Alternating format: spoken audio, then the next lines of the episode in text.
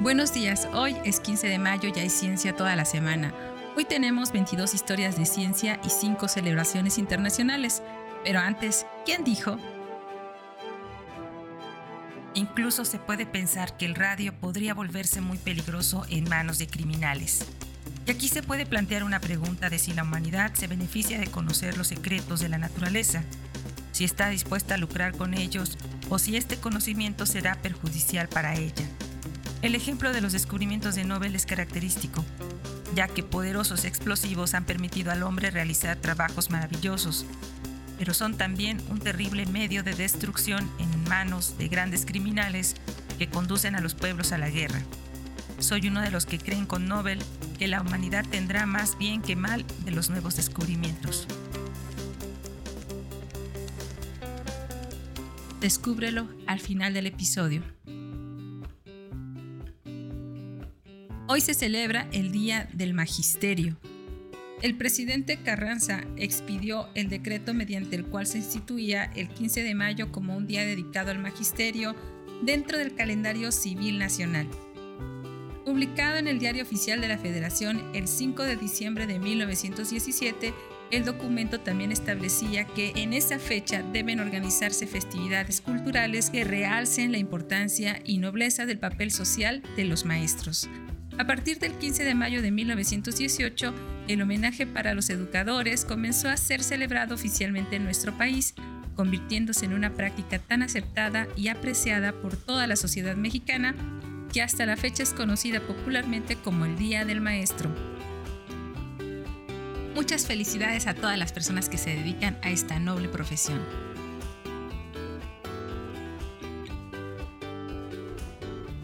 También se celebra el Día Internacional de la Familia. Se entiende que una familia es el grupo primario del ser humano. Esto es así ya que la familia actúa como el primer grupo de personas con las cuales desde que nacemos entramos en contacto. La familia es el grupo responsable de cuidar y proteger al bebé, pero también integrarlo al mundo y de hacer que a través de la enseñanza de prácticas, reglas y pautas de convivencia pueda adaptarse exitosamente a las necesidades de su sociedad.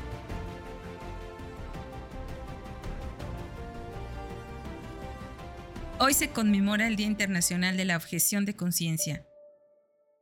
Una objeción de conciencia es la negativa de acatar órdenes, leyes o realizar actos o servicios invocando motivos éticos o religiosos el principio de objeción de conciencia se refiere a la facultad que poseen los profesionales de la salud para negarse a llevar a cabo una intervención dispuesta legal o administrativamente, debido a que ésta atenta contra sus principios éticos, morales, filosóficos, religiosos y o políticos.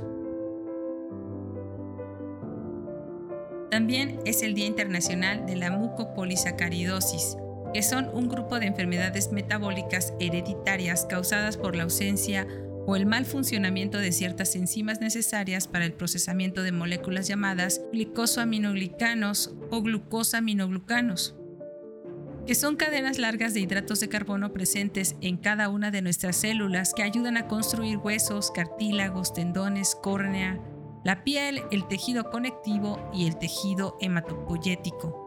Este término no caracteriza a una enfermedad, sino, como ya dijimos, a un grupo de enfermedades.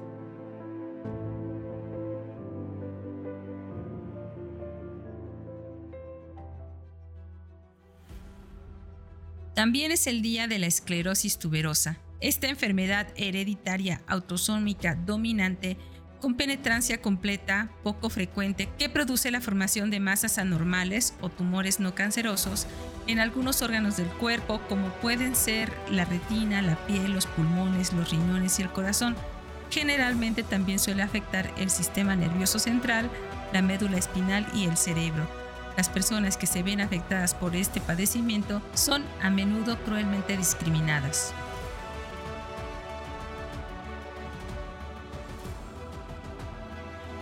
Historia de ciencia número 1. Matemáticas en Persia.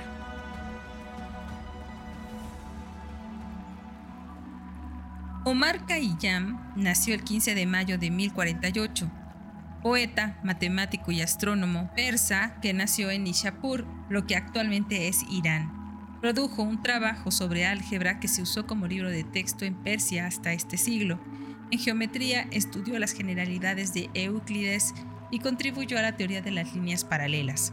Alrededor de 1074 instaló un observatorio y dirigió el trabajo de compilación de tablas astronómicas y también contribuyó a la reforma del calendario persa. Sus contribuciones a otros campos de la ciencia incluyeron el desarrollo de métodos para la determinación precisa de la gravedad específica.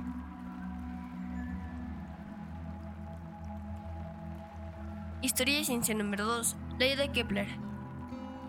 Un día como hoy de 1618, Johannes Kepler descubrió su ley armónica publicada en su obra de cinco volúmenes Harmonis Mundi de 1619. Intentó explicar las proporciones y la geometría de los movimientos planetarios relacionados con escalas de intervalos musicales, una extensión de lo que Pitágoras había descrito como la armonía de las esferas. Kepler dijo que cada planeta produce tonos musicales durante su revolución alrededor del Sol y el tono varía con las velocidades angulares de estos planetas medidas desde el Sol. La Tierra canta mi, fa, mi. En intervalos muy raros, todos los planetas cantarían en perfecta concordancia. Kepler propuso que esto puede haber sucedido solo una vez en la historia, quizás en el momento de la creación.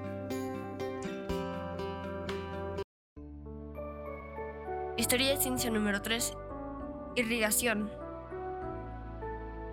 Arthur Thomas Cotton nació el 15 de mayo de 1803, ingeniero británico cuya obra de vida fue la construcción de canales de riego, navegación y presas para el almacenamiento de agua en el sur de la India, salvando a miles de personas de la hambruna y promoviendo la economía local. Se unió a los ingenieros de Madras en 1819 luchó en la Primera Guerra de Birmania entre 1824 y 1826 y comenzó su ambicioso proyecto de irrigación en 1826. Construyó represas en varios ríos, transformando el distrito de Tanjore, asolado por la sequía, en la parte más rica del estado de Madras. Su ambicioso plan maestro no se completó en vida, pero sus ideas anticiparon proyectos que luego se retomaron. En la actualidad el objetivo de la India de una red nacional de agua se enfrenta al problema de escasez, que cada vez es mayor. Cotton fundó la Escuela India de Ingeniería Hidráulica.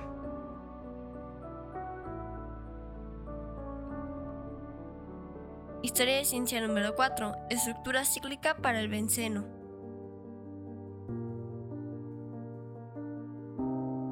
Johann Joseph Loschmidt nació el 15 de mayo de 1821, químico y físico austriaco que fue el primero en proponer en 1861 algún tipo de estructura cíclica para el benceno y muchos hidrocarburos aromáticos. Cuatro años después, Kekulé ideó la estructura del anillo correcta, por lo que se le recuerda pasando por alto la contribución de Loschmidt dedujo que el tamaño de las moléculas del aire sea de alrededor de un nanómetro con dos enfoques. Relacionar el tamaño de las moléculas de gas con la distancia recorrida entre las colisiones y considerar el volumen empacado de moléculas de un líquido frío, completando la idea de Avogadro de que todos los gases tienen el mismo número de moléculas en un volumen dado.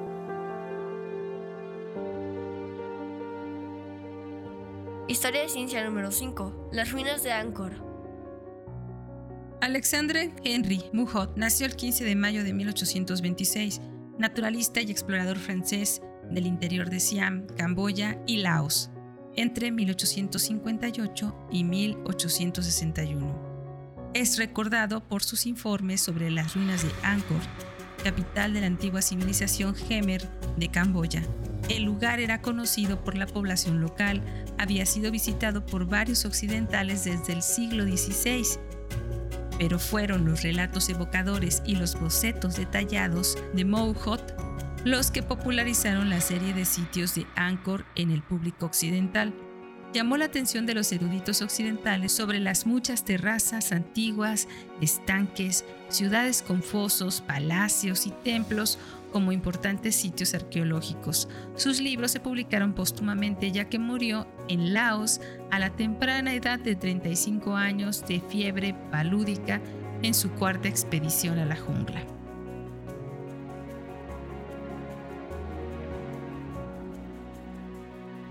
Historia de ciencia número 6. Cuentas de Bailey. Un día como hoy de 1836, Francis Bailey observó las cuentas que llevan su nombre durante un eclipse solar anular. Su vívida descripción del sorprendente efecto óptico despertó un nuevo interés en el estudio de los eclipses. Las perlas o cuentas de Bailey son un arco de puntos brillantes que se ven brevemente durante un eclipse solar total, inmediatamente antes y después. Se debe a la luz que brilla a través de las características irregulares de la superficie de la Luna. La última cuenta es la más brillante. Se asemeja a un diamante en un anillo. Se retiró en 1825 de una exitosa carrera como eminente corredor de bolsa de Londres para cambiar su interés por la astronomía, de tiempo libre a tiempo completo. Bailey repitió los experimentos de Henry Cavendish para determinar la densidad de la Tierra y midió su forma elíptica.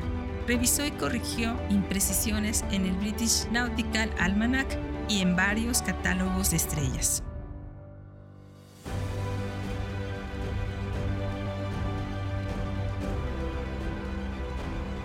Historia de ciencia número 7. Isostasia.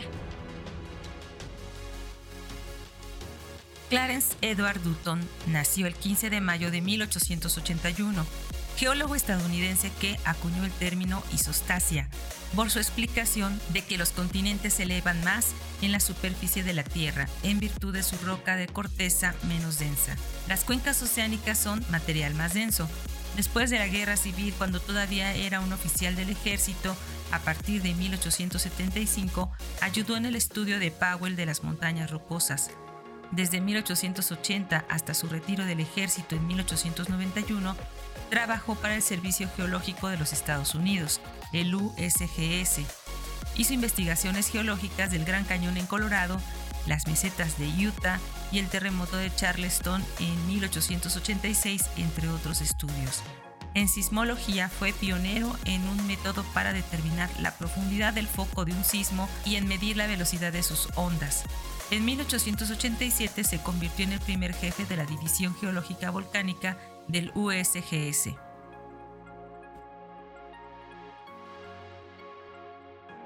Historia de ciencia número 8. Anatomía comparada. Edwin Wright Lancaster nació el 15 de mayo de 1847, zoólogo británico cuyos intereses abarcan la anatomía comparada, la protozoología, la parasitología, la embriología y la antropología. Fue uno de los primeros en describir los parásitos protozoarios que se encuentran en la sangre de los vertebrados. La un parásito relacionado con el agente causante de la malaria, lleva su nombre. Su trabajo contribuyó a la comprensión de la enfermedad basado en sus investigaciones sobre la anatomía comparada de la embriología de los vertebrados. Lancaster respaldó la teoría de la evolución de Darwin, en antropología sus actividades incluyeron el descubrimiento de implementos de pedernal, evidencia del hombre primitivo en sedimentos del Plioceno, y fue director del Museo Británico de Historia Natural entre 1898 y 1907.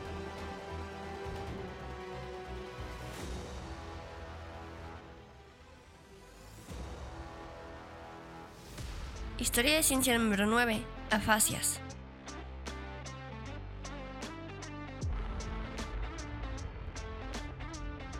Pirnik nació el 15 de mayo de 1848, neurólogo alemán que relacionó las enfermedades nerviosas con áreas específicas del cerebro. Interesado por la psiquiatría, tradicionalmente estudió anatomía inicialmente y neuropatología después. Publicó un pequeño volumen sobre las afasias, que son trastornos que interfieren con la capacidad de comunicarse en el habla o la escritura, que lo catapultó a la fama internacional. En él se realizó un análisis anatomopatológico preciso paralelo al cuadro clínico. Es mejor conocido por su trabajo sobre la afasia sensorial y la poliomielitis hemorrágica superior. Ambas descripciones llevan su nombre, así como una forma de encefalopatía inducida por deficiencia de tiamina. Escribió libros sobre los trastornos de la cápsula interna y libros de texto sobre enfermedades del sistema nervioso.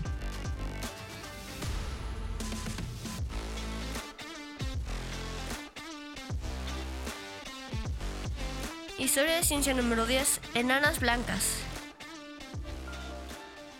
Williamina Patton Stephen Fleming fue una astrónoma escocesa estadounidense, pionera en la clasificación de espectros estelares y la primera en descubrir las estrellas llamadas enanas blancas. Nació el 15 de mayo de 1857. A los 21 años emigró a Boston y trabajó con el profesor Edward Pickering, director del Observatorio de Harvard. Al inicio como empleada doméstica, pero en 1881 la contrató para realizar trabajos administrativos y algunos cálculos matemáticos en el observatorio. Además, demostró ser capaz de hacer ciencia, Después de idear su sistema de clasificación de estrellas por su espectro, catalogó más de 10.000 estrellas en los siguientes nueve años. Sus funciones se ampliaron y se puso a cargo de decenas de mujeres jóvenes contratadas para hacer cálculos matemáticos como ahora lo hacen las computadoras.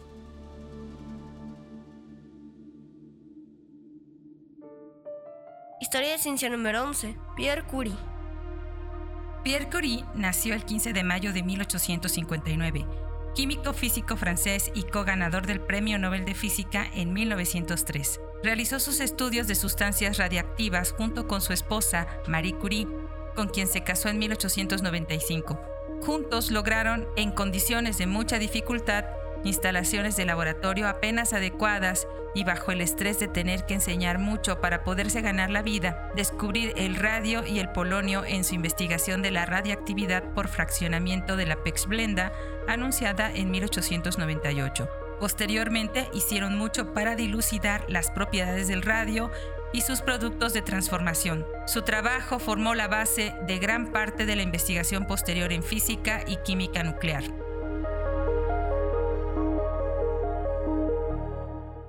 Historia de ciencia número 12. Cinética química. Max Bodenstein nació el 15 de mayo de 1871, físico químico alemán conocido como uno de los fundadores de la cinética química. La cinética química, también conocida como cinética de reacción, es la rama de la química física que se ocupa de comprender las velocidades de las reacciones químicas. Bodenstein fue el primero en postular un mecanismo de reacción en cadena y que las explosiones son reacciones en cadena ramificadas, conocimiento que posteriormente se aplicó al desarrollo de la bomba atómica.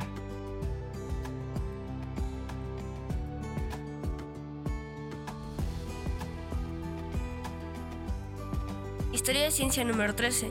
Aleaciones y compuestos intermetálicos. William Hume Rothery nació el 15 de mayo de 1899 metalúrgico británico conocido internacionalmente por su trabajo sobre la formación de aleaciones y compuestos intermetálicos.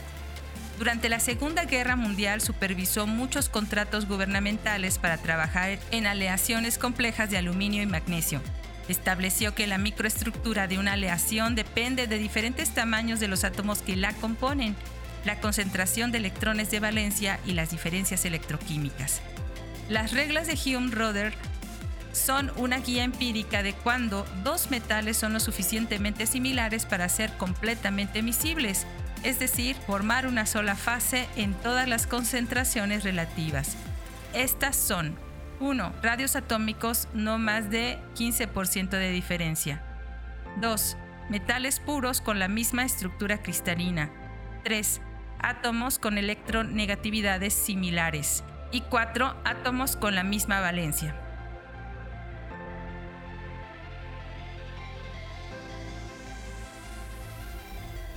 Historia de ciencia número 14. Guardiana de las líneas de Nazca. María Richie Newman nació el 15 de mayo de 1903, matemática y arqueóloga peruana nacida en Alemania, que se autodenominó Guardiana de las líneas de Nazca, una serie de dibujos en el suelo del desierto de más de, de más de mil años, cerca de Nazca, en el sur de Perú. Durante 50 años, la dama de las líneas estudió y protegió estos grabados de animales y patrones geométricos en 60 kilómetros del desierto. Protegidas por la falta del viento y la lluvia, las figuras tienen cientos de kilómetros de largo y se ven mejor desde el aire. Investigó las líneas de Nazca desde el punto de vista matemático. Su muerte a los 95 años interrumpió nuevos cálculos matemáticos, la posibilidad de que las líneas predijeran fenómenos naturales cíclicos como el niño, un sistema meteorológico que durante siglos ha causado periódicamente inundaciones desastrosas a lo largo de la costa peruana.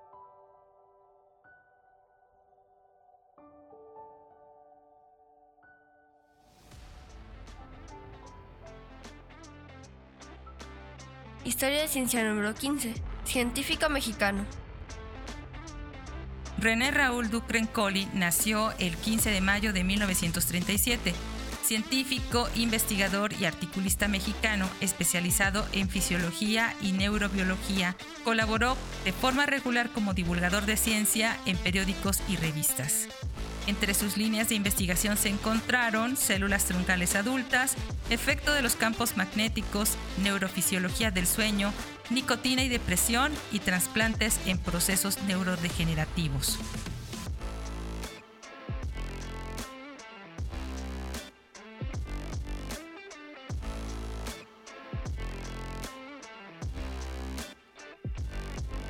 Historia de ciencia número 16. Caldo nutritivo primordial.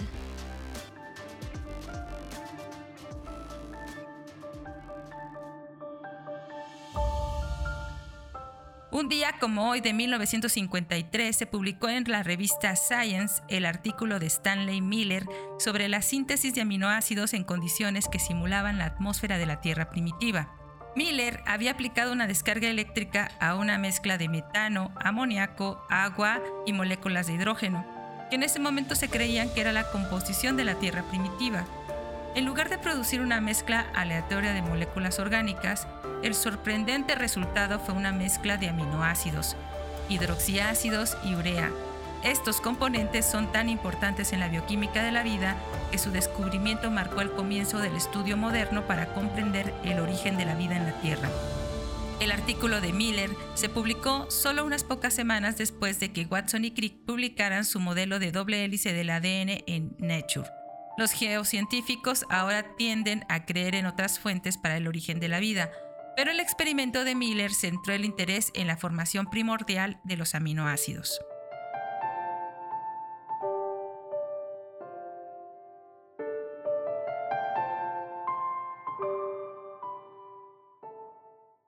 Historia de ciencia número 17. Ciudad Blanca Perdida. Un día como hoy del 2013 se publican imágenes de lo que se cree es la ciudad perdida de la Ciudad Blanca en la Mosquita, Honduras. Un equipo de científicos y cineastas de alta tecnología compartieron imágenes de lo que pudo haber sido una civilización centenaria en Honduras, un año después de que usaran tecnología de mapeo con láser para identificar rastros de estructuras en la espesa jungla.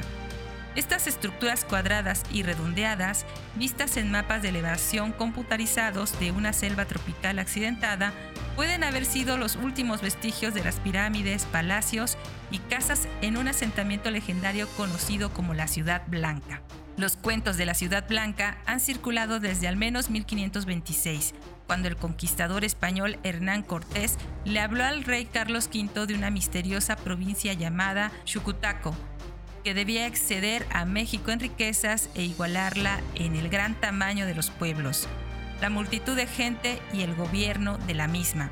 Muchos exploradores han ido en su búsqueda, adentrándose en alguna de las selvas tropicales más ásperas e inaccesibles de Honduras, pero no encontraron ni riquezas ni ruinas.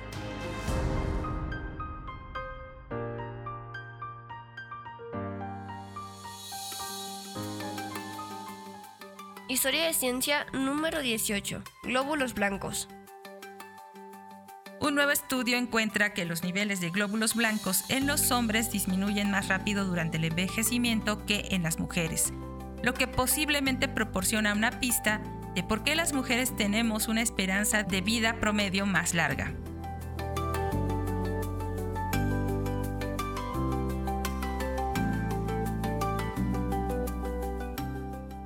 Ciencia número 19. Los glaciares del monte Everest. También en el 2013 se evidencia que los glaciares del monte Everest se están derritiendo.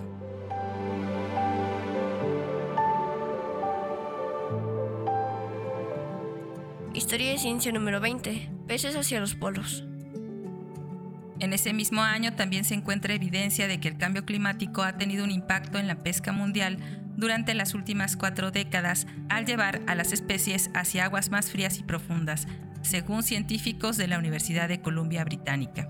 En un estudio publicado en Nature, los investigadores de la VC utilizaron las preferencias de temperatura de los peces y otras especies marinas como un termómetro para evaluar los efectos del cambio climático en los océanos del mundo entre 1970 y el 2006 descubrieron que las capturas pesqueras mundiales estaban cada vez más dominadas por especies de aguas cálidas, como resultado de la migración de peces hacia los polos en respuesta del aumento de la temperatura del océano.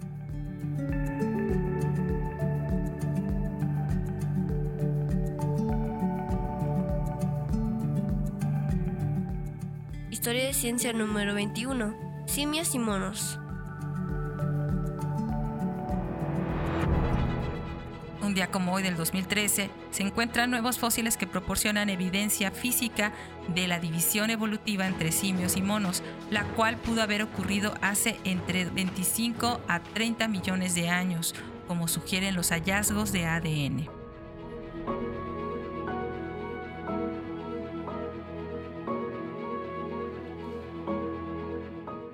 Historia de ciencia número 22. OPA. En el 2015 se hace un sorprendente hallazgo de un pez que mantiene su cerebro y corazón alrededor de 3 grados centígrados más cálidos que el agua que lo rodea.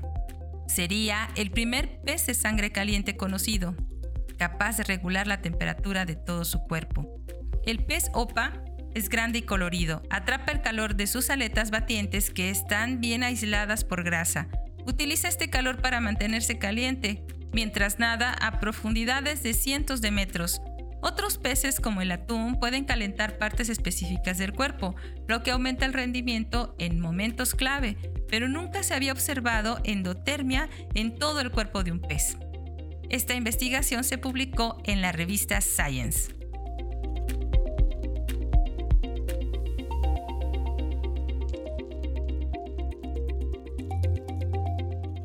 Esto es todo por hoy y fue Pierre Curie en su conferencia Nobel del 6 de junio de 1905 quien dijo, Incluso se puede pensar que el radio podría volverse muy peligroso en manos de criminales. Y aquí se puede plantear una pregunta de si la humanidad se beneficia de conocer los secretos de la naturaleza, si está dispuesta a lucrar con ellos o si este conocimiento será perjudicial para ella. El ejemplo de los descubrimientos de Nobel es característico, ya que poderosos explosivos han permitido al hombre realizar trabajos maravillosos, pero son también un terrible medio de destrucción en manos de grandes criminales que conducen a los pueblos a la guerra. Soy uno de los que creen con Nobel que la humanidad tendrá más bien que mal de los nuevos descubrimientos.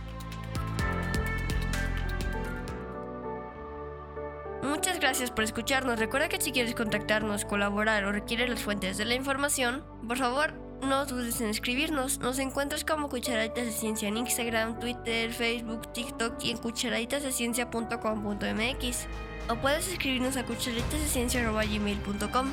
Desde nuestra cabina de grabación en el corazón de Jalapa, Veracruz, México, te abrazamos con afecto. Disfruta el día.